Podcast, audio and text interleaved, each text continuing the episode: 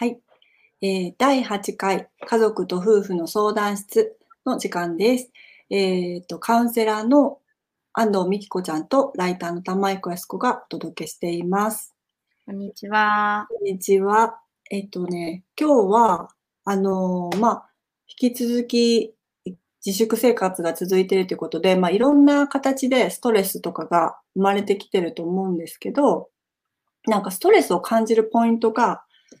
人によって全然違うっていうことで、なんかそれを、あの、ミキちゃんがカウンセリングとかコーチングで使ってるストレングスファインダーっていうものの視点でちょっと解説してもらおうかなと思ってるんですけど。はい。そうですね。はい、うん、この話をしようかなと思ったのも、やすこさんとメッセージしたりとかしてて、こう、私もこの間、こう、ああ、結構ストレス溜まってたみたいな時期が、1、2週前ぐらいに ピークを迎え、うん、で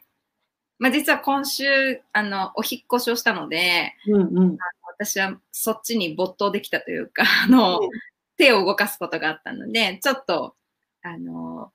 忘れるじゃないですけど、うん、あの他のストレスに変わった感じだったり、まあ、楽しんでることもあったんですけど、うんうん、私もすごいこうストレスがあったんですけど、その一つは、あのー、仕事が、まあ、思うようにできないというか、あのー、自分のペースでできてないっていうことだったり、周囲は新しいことを始めてるのに、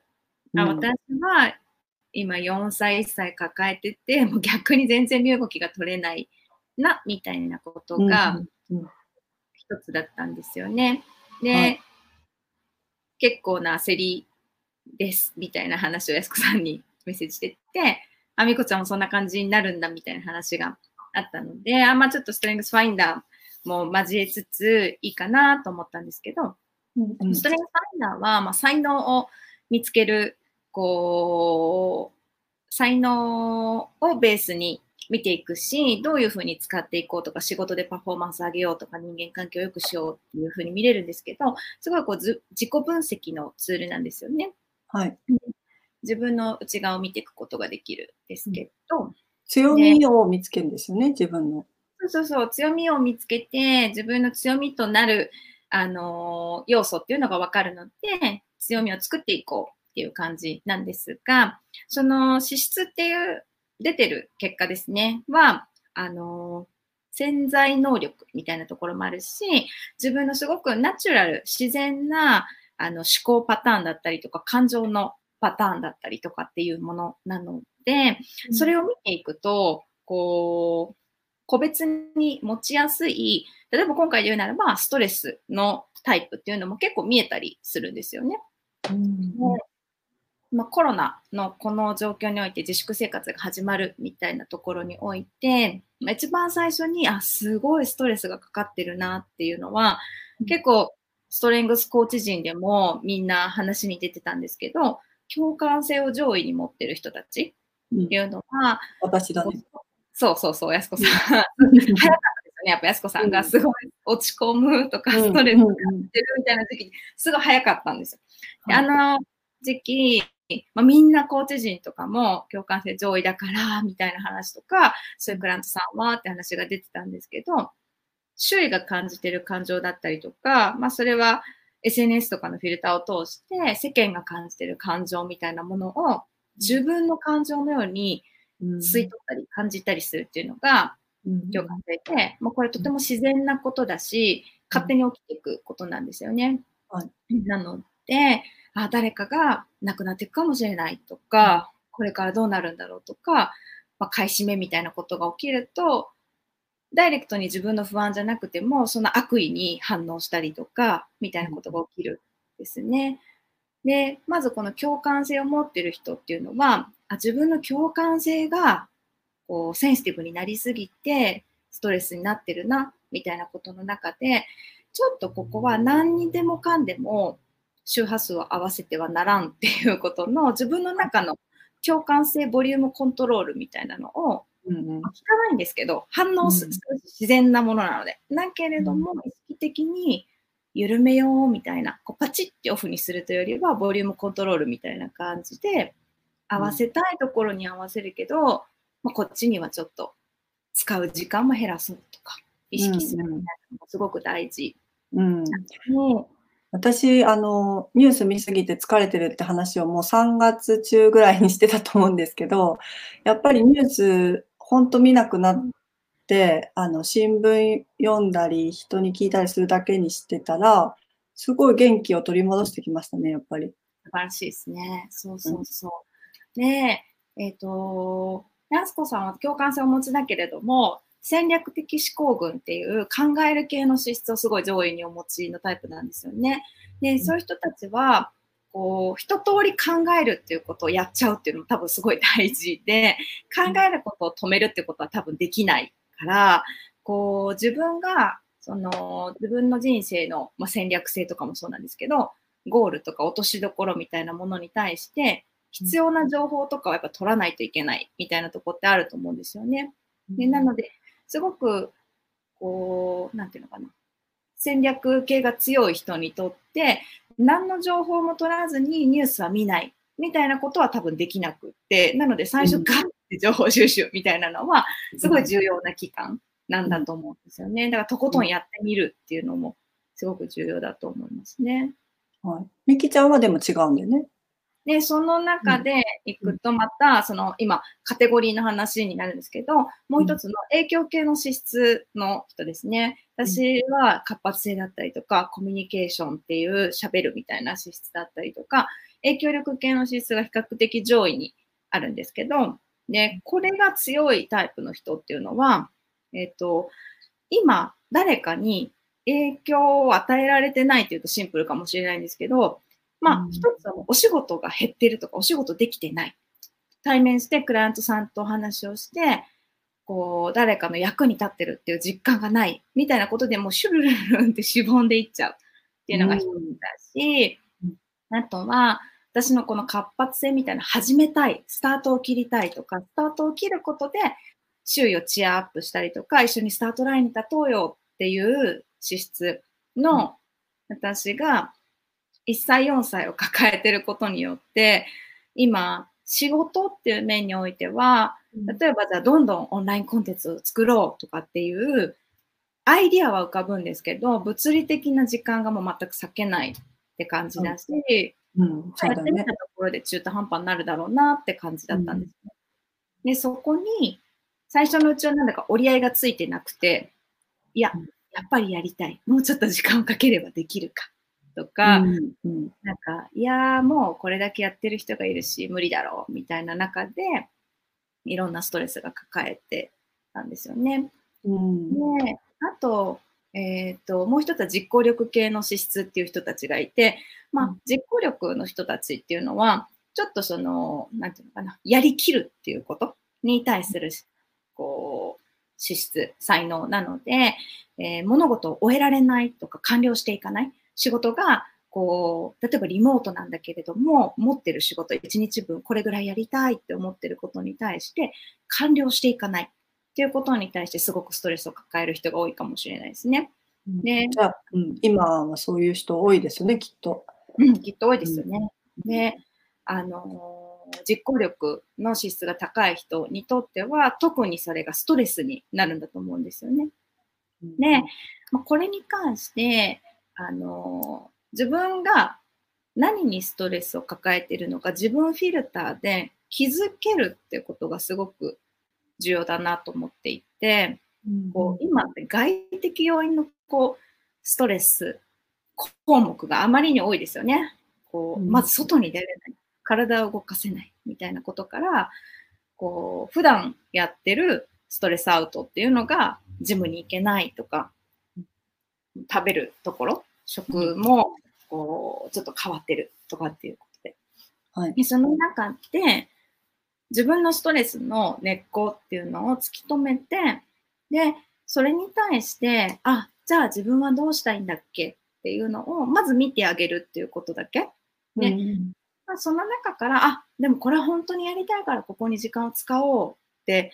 思うこともあればあそうかここがムズムズしてたんだって気づいたら私なんか今回はそっち側なんですが、仕事はもう完全に一旦手放そうと思って、もう息子たちの時間の中で、じゃあどうやっていこうっていうことだったり、とりあえず頭の中で次の手はどうするっていうことを考えつつ、いようって思った時に、ちょっとストレスが落ち着きを見せるというか、もやもやとこう気づいて気づいてってなってる、見えない不安とかストレスみたいなものが、ちょっとまとまりを見せるっていう感じになる。ん。ですね。ね。今、カテゴリーで、まあ、4つ、4分類でお話しましたけど、このさらにまあ細分化して、その34個の資質の中で、ご自身のこの結果を見て、あ、そうか、この資質が、まあ、資質、才能っていうのは自分の、まあ、使命みたいなものもあって、自分がこれで役に立ちたいとか、こう命を使っていきたいって思うものだったりするので、まあ、それが実行できてないというか、使命が使えてないって思う時にストレスになるものってやっぱりあって、でそこに気づいてあげるっていうことは自分でその自分のストレスに気づいてあげるっていうのがすごく重要だなと思うんですよね。うん、そのさ外的要因のストレスさみたいなのがいっぱいあるじゃん？はい、その子供がまだ小さくてギャーギャー言うとかさ仕事が、まあ、終わらないっていうのも外的要因だとしてそれとその自分の根っこのストレスっていうのを見極めるのってどうやって考えていけばいいんですか？見極める。えっ、ー、と、外的なストレスは、ストレス、外的な事案はまず、うん、一旦フラットだって考えることだと思いますね。フラット？そうそうそう。ストレス要因って見方をしてるから、ストレスなんですけど、うん、えっ、と、フラット、ニュートラルって感じですね。その起きてる事象自体っていうものは、ストレスって判断してるのは自分であって、うん、子供がまだ小さくって、えっ、と、例えばうちの場合保育園に行けないって思った時に、あ、そうか、普段だったら一緒に過ごすことができてないこのプレシャスな時間を一緒に過ごせるなっていう見方はあるわけですよね。まあちょっと素晴らしいなって思うし、達観してるなっていうご意見だと思うし、うん、まあ、私も時々思うことはありますし、ね、ただそう、そういう見方をしないといけないっていうわけじゃなく、起きてること自体はニュートラルなんですよね。でそれがストレスの要因になりうるって判断してるのは自分で、うんうん、でっていうことを一旦リセットして見るっていうことがすごく大事だと思うんですね。うんうん、それってすごく難しくって、うん、まあ、渦中にいるとすでにえだってストレスだもんっていうループに入るので、うん、ね、それにおいてストレングスマインダーがすごく役に立つなと思っていて、はい、で全てのフィルターに関してこうなんていうのかな全て物事を見ているものに対して自分のフィルターがあるんだって見直すことができるってことだと思うんですよね。そうかなんかそうそうそう、あの、私適応力って適応性も結構高いら、はい、から、やっぱりその子供が学校にいるってことが、実はそんなストレスじゃないですよね。うん、あの、うん。まあ、それでギャーギャー言われたりとか、子供が機嫌が悪いってことに共感してストレスは高まるんだけど、いるってことに対して自分の生活リズムが変わるっていうのは結構前よりいいなとか思ったりするんですよね。素晴らしいですね。そうだからそういるってことだと思うんですよね。そう。それは適応性のなせる技だなって。そう。だけどそうじゃない人、だからみきちゃんみたいに、まあその影響力を与えるっていう使命を持ってて、まあ普段そういう仕事をしてるし、そういう行動をしてるけど、それが制限されちゃうとさ、やっぱりそれはストレスになるよねって思うんだけど、その時にどう自分で飲み込んで、あの、今は子供優先にしようって切り替えられるの？ああ、なるほど。うん。えっと、その中では、あのいくつか私は、本当の意味では超えてない部分はあるんだと思うんですよね。えっと、この向き合ってる仕事に関して、うん、じゃあ本当にやりたいことだったり発信したいことだったり、はこれだから、ちょっと違う形でやってみようって、そこに没頭するっていうこともできるんだと思うんですけど、まあ、今回私はあんまりその道は取っていなくって、ね、私はそのことでどんどん発信をやめてたりとかしたんですよね。うん、なんか普段の何かこう、伝えるっていうことだったりとか、クライアントさんに向けてみたいなことっていうのは全然しなくなっていってたわけですけど、それを結構切り替えて、あ、じゃあ、こう、4歳、1歳とこれを抜けるために、切り抜けるためにやってることみたいなのを走りながらやっぱり伝えてるとか、それを発信してみるとか、うん、そうですね。あ、動いてる方がいいんだな、みたいなことは、やっぱりすごくあるので、まあ、今回はすごく引っ越しが助けになったみたいなことなるほど、ね、を変えながら、うんうん、この中で帰っていくみたいなことはあるし、もう一つは、そのことに気づいて割り切れると、うん、やっぱり子供に対して、こう、与えてる影響みたいなものってすごく大きいのはもちろんなので、そこにちょっと、なんていうのかな、全力向き合えるっていうか、今までも一緒にいて一緒に向き合ってるんだけど、いや、マインドフルネスじゃなくって、脳みそはこっちに向いてるっていうか、意識は、はいはい。行きたいなと思ってるから、うん、いろんなことがうまく回らなくなってて、うん、だけど、もう、ここ分かった分かったって自分の中のモヤモヤちゃんに、こう、落ち着きを見せると、私がここにいるから、息子たちも落ち着いて、ちょっと変化が生まれるみたいなことはあって、そこから好循環が生まれ出すみたいなことはありますね。うんうんうん、だからその引っ越し、うん、本当は仕事がしたくって、仕事で影響力を使い使ってたからそれを続けたいけど、それはダメになったけど、その別の形で影響力の素質を使えてると、あの、ストレスが減っていくってことね。だから引っ越しとか子供そうですね。うん、あの、ちゃんとその資質を別のエリアでも使うっていうのが、すごい一つ大事なことだと思うし、うん、さっきのもやもやちゃん的なのは、なんか次のやすこさんの領域だと思うんですけど、うん、あの自分の中に納得をしてない私がいるから、自分の中のこう分離が起きるん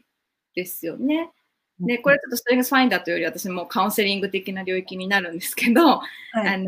自分が納得してないから自分の心がここにいなくなっちゃうんですよね。うんうんうん、そうすると、まあ、特に子育てしてるとそれ起きると思うんですけど、うん、私はここに存在というか、いるんだけれども、心がここにいないから、息子たちがどれだけ関わってても満足しないですよね。で、息子たちのわがままとかストレスとか、こっち見て活動がもう増えるから、うんうん、悪循環がすごくって、うん、なんだかストレスの種みたいなものが増えるんだけれども、うん、私がここで、あ、そうかそうか、私今もやもやしてるよね、仕事できないよねって自分の中のその子をよしよしすることで、自分が落ち着くので、うん、何にも他は変わってなくて、発信を例えば全くしなかったとしても、私が私でここにいられる。マインドフルネスが起きてるから、好循環が少しずつ生まれ出すってことはあると思いますね。うんうん、この2つは、ちょっと今すごいストレングスファインダーとカウンセリング的な領域を混ぜた話になります。そう、でもそういうの、あの、みきちゃんに個別に相談できるっていうのはすごいいいことですよね。みきちゃんみたいなカウンセラーを利用するっていうのね、困った時には。ああ、そうですね、そうですね。皆さん多分それすごい、うんうんうん。一緒ごめんごめんなさい、ちょっと飛びましたね。うんうん、そう、その自分の中のモヤモヤに気づいて、うん、そこに意識を向けてあげる、自分で自分のそのモヤモヤちゃんに、っていうのは、こう、それはどんな資質だったとしても、すごい有効だと思いますね。そうですね。あとね、そうそう、あの、共感性が高い人はそのニュースで疲れるっていうのもそうなんだけど、そのさっきも言ったように、子供の機嫌とか家族の機嫌に振り回されるっていうのがあると思うんですけど、結構日本人って共感性が高い人が多いって前言ってたじゃないですか。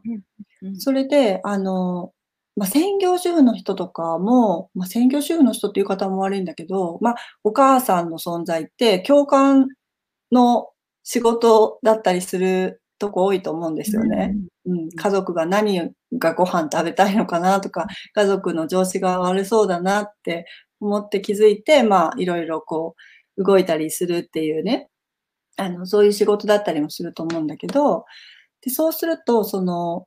今、あの、家族がみんな家にいて、お父さんはテレワークでなんだかイライラしてるし、子供たちがうるさいと怒ってるし、なんか自分も、あの、子供にも夫にもちょっとハラハラしてたりするとすごい疲れちゃうと思うんですよね。で、結構パワハラまでいかないけど、お父さんがちょっと怖いからちょっとビクビクしてる。夫がちょっとパワーが、なんていうのかな、怒りのパワーが出てるから、機嫌が悪いから、お母さんすごい疲れてるみたいな声が結構周りに多いんですよね。うん、そういう共感力高高すぎて、もう疲れ切っちゃう人とかも結構いるんじゃないかなと思っていて、うん。そのあたりはなんかどんな風に、こう、ストレングスファインダー的には考えて行動していけばいいいいんでしょうか？そうですよね。なんかまあストレングスファインダーをもし受けてなかったとしてもですけど、なんかその家族のいろんな感情とかに振り回されて疲れちゃうなって思う人は、もうまずまずとにかくやってほしいなと思うのは、こう、その状況にいても、その人たちは自分の共感能力が高くって、その、実は共感したいんだっていうことを気づけてないことがすごく多くって、うん、あ、もうこの人とは本当合わないとか、この人なんでこんな考え方するんだろうって疲れてると思うんですけど、でも、それって本当その人の才能がゆえに、あ、この人に共感したいってことだったり、共感することで、この人を癒したいって思ってる、一番根っこの自分がいるから苦しんでるんだと思うんですよね。うん、ねなので、まず、その本当に、いつの間にか勝手に共感しようってことだったり、相手の感情を吸い取るってことをやっちゃってるし、そのことでもちろん相手は救われてたりすると思うんですけど、それがなんだかうまくいってなかったりするからストレスを感じてるんだと思うんですけど、まずは本当に自分の共感能力が高くって、共感したかったんだ私っていうことにちゃんと気づいてあげてほしいなと思うんですよね。で、ちゃんと気づいて認めて、あ、私めっちゃ頑張ってたやんっていうことを受け入れた上で、はい、え、そんなに頑張りたいんだっけってことだったり、うん、なんか根本的に合わないとこってあるよねってことだったり、まあ、うん、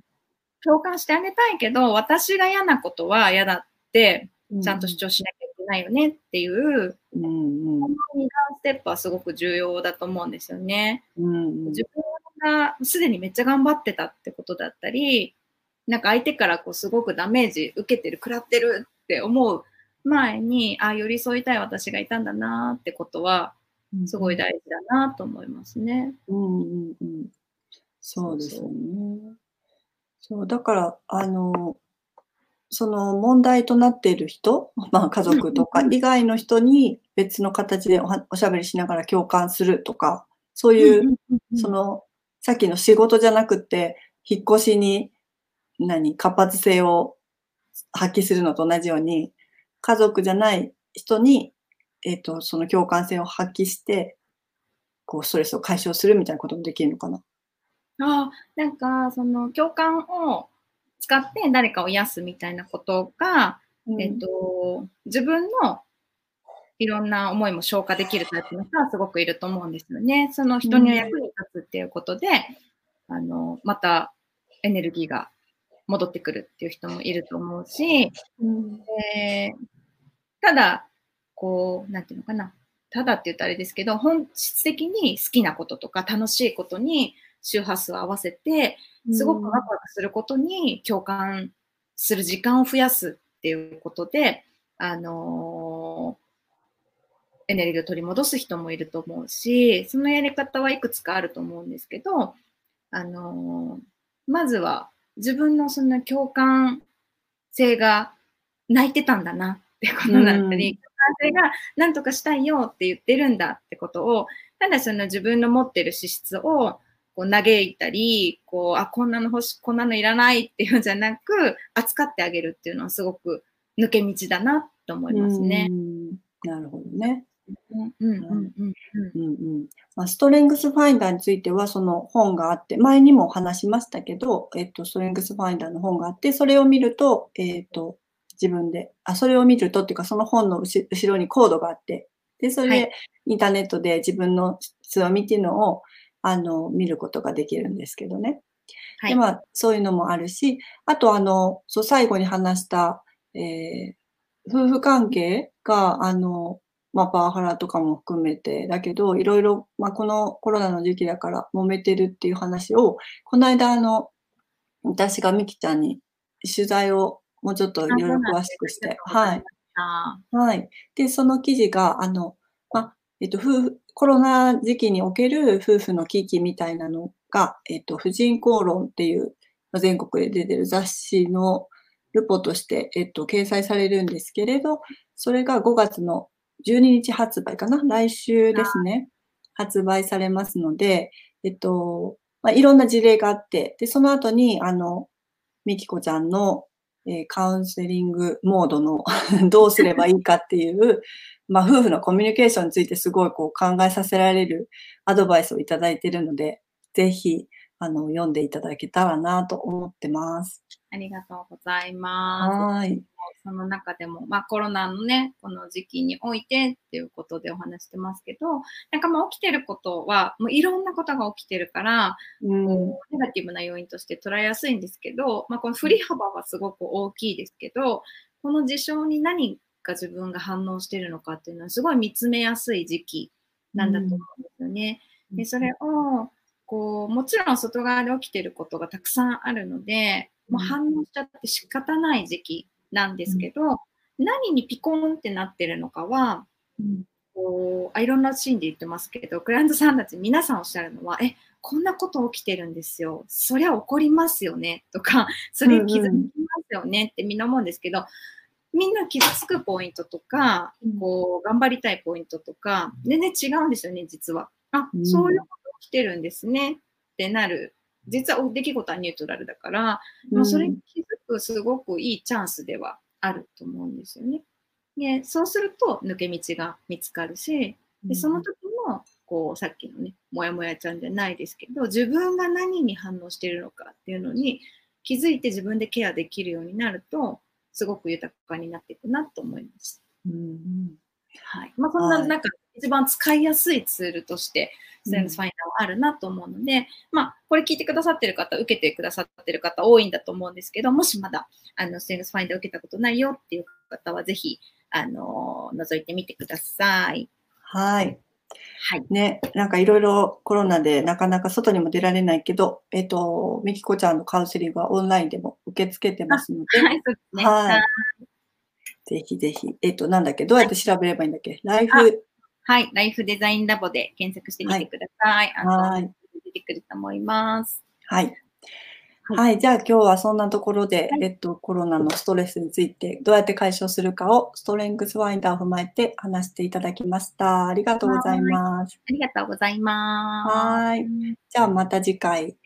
えー、2週間後ですね。はいよろしくお願いします。さよなら。さよなら。